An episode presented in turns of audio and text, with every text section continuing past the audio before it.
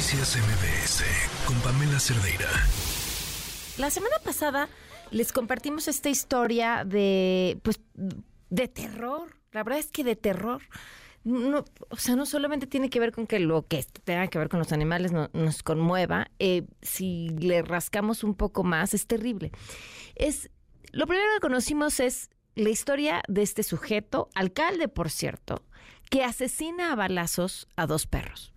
Después viene la versión del alcalde, donde se dice, bueno, no se disculpa, él dice que en, un discurso rarísimo, que él no pretendía hacerle daño a los animales, que solo les dio dos disparos a cada uno de los animales, que estaba defendiendo a su familia. Después viene este otro video en donde se ve como él va atrás de los animales. Los animales no lo están persiguiendo a él. Luego su hija publica en, en, respuesta un comentario también en redes sociales que estos dos perros se metieron a su casa y se metieron a su casa y atacaron a su perrita que se encontraba prácticamente ciega y comparte otro video tomado desde el interior de su casa. Y es que en ese video se alcanza a ver cómo entran estos perros, cómo entra el alcalde con sus escoltas, los sacan a los perros y una vez que los perros se han ido, Sale el alcalde con sus escoltas a buscar a los perros. Él dice no a los perros, a los dueños de los perros, pero pues sale detrás de ellos y después los mata. ¿Cuáles son las preguntas? Bueno, ¿qué le va a pasar al alcalde? ¿El alcalde va por la vida armado? puede ir armado, está bien o no, habrá o no habrá consecuencias.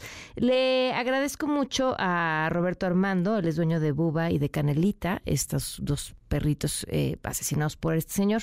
Gracias por acompañarnos. ¿Cómo estás, Roberto?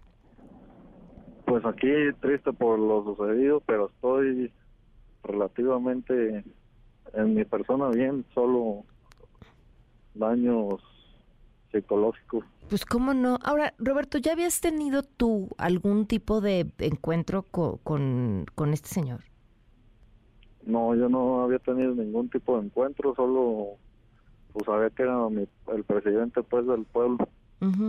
Tú saliste y supiste que tus perros se habían escapado y después regresas para encontrarlos sin vida. Sí, los salí, los fui a buscar y una vez que regresé con mi novia, este, pues vimos como el presidente de Tanancíparo, este David, les dispara. ¿Te tocó ver cómo les disparaba? Sí, a nosotros todos nos tocó ver y también estaba ahí presente un niño que era mi vecino. Mm, qué interesante porque en su declaración insiste mucho en que no había niños. Sí, no, pues sí lo sabía. ¿Qué haces en ese momento? ¿Cómo? ¿Qué haces? ¿Qué hiciste cuando sucedió esto? Oh, pues le digo que pare, que no les haga nada, pero no escuchan entre yo y mi novio pues le decimos que pare, que no les haga nada, no escucha, les dispara, pues corremos a, a buscar a los, yo corro a buscar a Canela, mi novia este abraza a Buba y pues vemos cómo mueren Canela cómo muere desangrado porque perdió mucha sangre y murió y Buba de mi novia sabe cómo dejó de respirar porque la estaba abrazando mientras muere. ¿Levantaste una denuncia después de esto? Sí, se levantó una denuncia ante fiscalía. ¿Y qué te han dicho? Este, pues aún no me dicen nada, solo yo espero que sí estén haciendo bien su trabajo y sea derecho mucho. ¿Hay... No. ¿Y el alcalde te ha buscado? No, no me ha buscado. ¿Alguien te ha buscado para darte alguna explicación, decirte algo?